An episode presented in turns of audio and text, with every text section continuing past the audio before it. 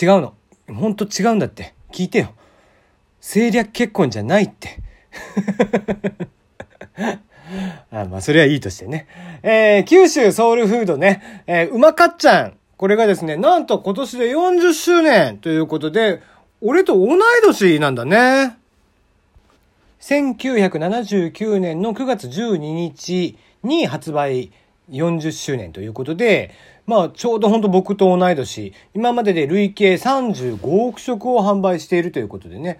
実はこう、九州のソウルフードと言われながら、販売しているのはハウス食品さんなんでね、全然こう全国区でもいいはずなんだけど、やっぱり九州中心で売っているんですわ。で、そんなこんなで40周年を記念しまして、うまかっちゃん復活人気投票というのを行うそうです。こちらは投票式になっていて、えー、うまかっちゃん検定とかもするそうなんですが、このね、えー、人気投票で1位を取った商品は来年の春商品化ということなんですね。うん。えー、うまかっちゃんはね、最近いろんな味が出てて、熊本の、えー、ニンニク味焦がし、えー、焦がしに、香ばしニンニクとか、えー、焦がしネギ、鹿児島だね。鹿児島の焦がしネギ風とかね。あと、からし高菜、えー、風味とか、いろいろ出てるんですよ。で、僕的にね、一番美味しいなって思うのは、最近はこの熊本の焦がしニンニク油を使ったラーメン、あの、うまかっちゃんですね。もちろんね、普通のこのうまかっちゃんもうまいんだけど、それよりももうちょっと濃厚で、かつその焦がしたニンニクの風味がね、非常に良くて、僕はこれがおすすめ。まあそもそも、うまかっちゃんって、こう、九州のソウルフードと言いながら、まあ豚骨ラーメンなんでね、九州のソウルフードなんだけど、細麺じゃないんですよ。だから細麺じゃないから、博多ラーメンじゃないんだよね。だから博多ラーメンは基本的に細麺なので、やっぱり細麺が合うんですよ。あの味には。なんだけど、細麺じゃないから、もうちょっと濃い味で、なおかつ中麺、えー、中太麺ぐらいの感覚で作られる、まあ、この、日の国流豚骨、熊本のね、香ばしいニンニク風味っていうのが非常に僕は合うなと思ってるんで、これ今 Amazon とかに専門でね、お店があったりとかしますんで、えー、お取り寄せしていただければ気になる方はですね、ぜひ買ってください。まあ、あと投票もね、していただければ来年、えー、もしかしたら全国で。最近はね、若ちゃんとかも結構大きめのスーパーとかだと、えー、鹿児島じゃなくても、あ、九州じゃなくても見れるようになってきましたんでね、割とこう、すぐに買えるようになってきましたから、ぜひお見かけの際には、えー、九州をね、応援する意味でも買って食べていただければなと思っております。テリーのよもやますぎる部屋。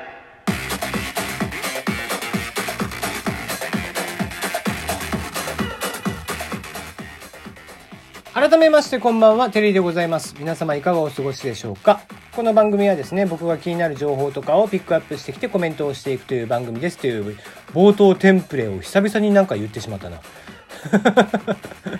なんか、癖だよね、こういうのもね。はい。メールの方募集しています。番組への質問、感想、応援、ふつおた、恋バナ、相談口、何でも OK です。大喜利、えー、日曜日やります。こんなことまで書く吉本興業の合宿参加時の制約時に新たに見つかったおかしな項目とは？こんなことまで書く吉本興業の合宿参加時の誓約書に新たに見つかったおかしな項目とは？ということですね。その他メールのテーマですが、あなたがいつか飼ってみたい動物、こういったものも募集してます。えー、お送り先すべて一緒です。プロフィール欄にありますメールの URL、こちらから送っていただきまして、えー、専用のフォームからご記載ください。さてさて、えーと、ね、小泉進次郎氏と、で、滝川クリステルさんがね、ご結婚ということでおめでとうございますね。もう本当なんかちょっとできすぎちゃってるよね。イメージが良すぎる二人が結婚するってなんかちょっと怖いぐらいな感じですけども。まあでも全然政略とかじゃないんでね。気にしないでください、そういうのは。まあでもね、なんかこういうことがあるとさ、まあ38歳の進次郎さんと滝川クリステルさんが41歳で、まあ妊娠されてらっしゃるということで非常に珍まあいいことなんですよ、こんなものは。いいことなんだけど、やれね、こう、妊娠、出来婚とかっていう言い方をしたりだとかさ、うん、結婚が先か妊娠が先かなんていうのは、当の二人がね、良ければ全然いいわけで、ほっといたれよ、外野はって思うし、で、小泉進次郎さんみたいにね、まあ、自民党、要は右寄りですよ。右寄りのね、えー、人たちから非常に人気の高い小泉進次郎さんが、こうしてご結婚、まあ、ましてね、ちょっと官邸から発表というのもちょっとね、なんだろうとは思ったけど、の官邸からの発表ということで、また左寄りの連中がギャーギャーギャーギャー騒いでてねキッコとかね。うるせえよお前黙っとけよってね。顔出しもしねえババアが何言ってんだよって話なんだけどあいつとかね。まあいいんですが。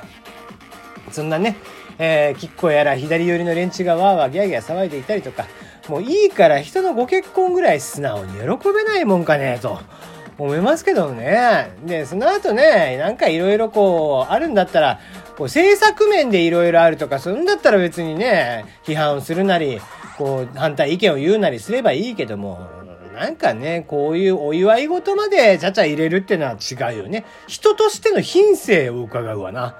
あそんな感じがしましたね。はい、えー、今日の話題ですね。もうみんな大好き、えー、天下世界初です。天下自動販売機がついに爆誕ということで、北海道札幌市にですね、24時間無人営業、いつでも天下が購入可能という自動販売機、こちらが、えー、設置をされました。ね。今日オープンだったという、8月1日か。8月1日オープンだったそうなんですが、初日にはなんと300人の列が、えー、並んだということで、非常に まあ、こういうのもね、いいんじゃない？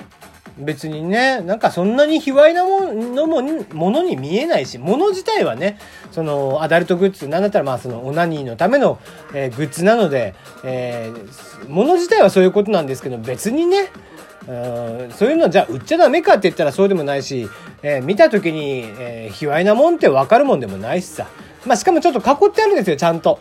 囲ってあって、まあお店みたいな形になってるんだけど、中には自動販売機しかない、みたいな感じですね。ただそのね、もう自動販売機を見るとですね、どう見てもコーラ。テンガってね、あのドラッグストアとかで見たことありますかね？女性の方とかはあんまりないのかもしれないですけども、男性はまあ知ってるでしょうけど、うんね、女性の方はあんまり知らないかもしれないですけども、赤いボトルみたいになってるんですよ。だからね、もう色合い的にどう見てもコカ・コーラなんです。で、えー、そんな色が自動販売機でこう並んでたりとかしますんでね、普通にね、自販機と同じような、コカ・コーラの自販機と似たような感じなんですよね。うん。で、一応、これ18歳以上の人しか買えないようになっているっていうことで、年齢識別装置。まあこれ運転免許証での年齢識別らしいんですけども、年齢識別識別装置もついているということなんですね。別にそんなことしなくてもなんかアプリとかでやりゃいいんじゃないかね。アプリでそれこそさ、QR コードなり発行できて、そのアプリ内で、うん、別に運転免許証持ってない人もいるんでね、最近は。まあ、札幌あたりはいないのか。まあ、田舎の方に行くとね、18歳超えるとすることもないんで車の免許取るってのは当たり前ですからね。そういう偏見を言うんじゃねえよっていう、えー、まあまあ、結構やっぱり田舎の方が、こう、18歳以上の免許取得率っていうのは高い気がするけどね。うん、まあ、それは多分ね、データ取ったらそうだと思うよ、実際。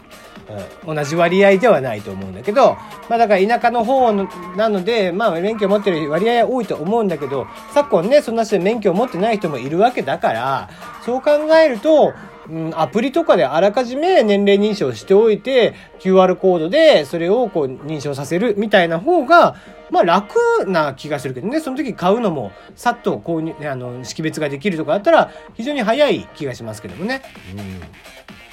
まあまあ、うん、面白みのある試みだなとは思います。だから今後札幌だけじゃなくて、おそらくは、まあいろんな全国各地に置かれていくんだとは思うんですけども、もちろんその、どこでもかしこでも置くものではないし、今回も札幌市内に1個だけっていうことなんでね、多分実験的にまずはやってみるっていうことだとは思うんですけども、まあある程度こう東京であれば新宿とか、ね、えー、福岡であれば中洲とか、大阪の北新地とか、えー、そういった南とかね、そこら辺で、えー、置いていって、えー、見ていくんじゃないかなっていう気もしていますね。うん。まあ、今回は、その、お一人様用と言ったら変ですけども、お一人様用のグッズが中心になってるみたい。うん。あの、女性用とか、あと、こう、カップル向けのものっていうよりは、今回はお一人様向けっていうことになるそうなんですけどもね、どうやらね。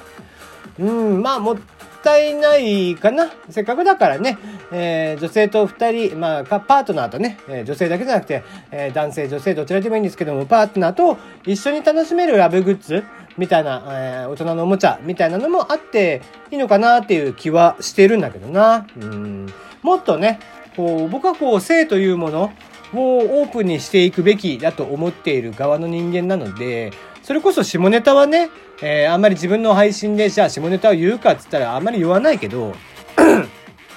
それは単純におっさんの下ネタなんか聞いた、おっさんのね、アダルト寄りの話なんて聞いても面白くないとは思うんであんまり話さないだけで、別に僕もアダルトの話はしますし、だからつって卑猥な言葉をじゃあ、えー、まあ放送禁止用語ですね。いわゆる局部の名前とかをダイレクトに言うかっつったらそういう下品なことはしないんだけど、それは品がないんで、えー、僕はそういうものにエロさを感じないんで、えー、ちゃんとね、えー、真面目にエロを語るんであれば僕はこう全然いいと思うし女性と男性それぞれパートナーとの、えー、セックスとかを楽しめるっていうことであればそういうおもちゃを使うのも全然僕はありだと思ってるんだよね。もっとこう性にオープンまあもちろん、えー、一人で使うっていう人も全然オープンにえー、もっと声を大にして別にすることを否定をする必要性はないんで、うん、男性も女性もそうですけどね、自分でするということを全く否定するつもりもないし、むしろ全然、えー、女性なんかでも女性ホルモンが出るという話もあったりするしね、あの、その辺りも、ちゃんとね、えー、適切に間違った方法でするよりは、もしくはね、我慢しすぎて性犯罪に走ってしまうとかっていうよりは、えー、どうしようもない場合には自分で処理をした方が全然早いですし、ね、えー、風俗行くとかじゃなく、こういった形で、えー、もっとオープンに、えー、そういうグッズが手軽に購入できるようになると、え世の中もうちょっと明るくなるのかなという感じがしています。はい。え明るく楽しく性生活を。ということで、え今日はここまでです。また明日。